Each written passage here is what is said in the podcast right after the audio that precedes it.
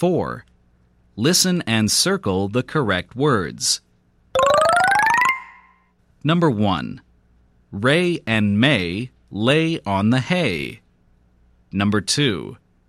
He says we have to pay for the clay. Number 3. It's the day we play at the bay. Number 4. It rains all day. Number 5. Jill's mail is on the way. Number 6.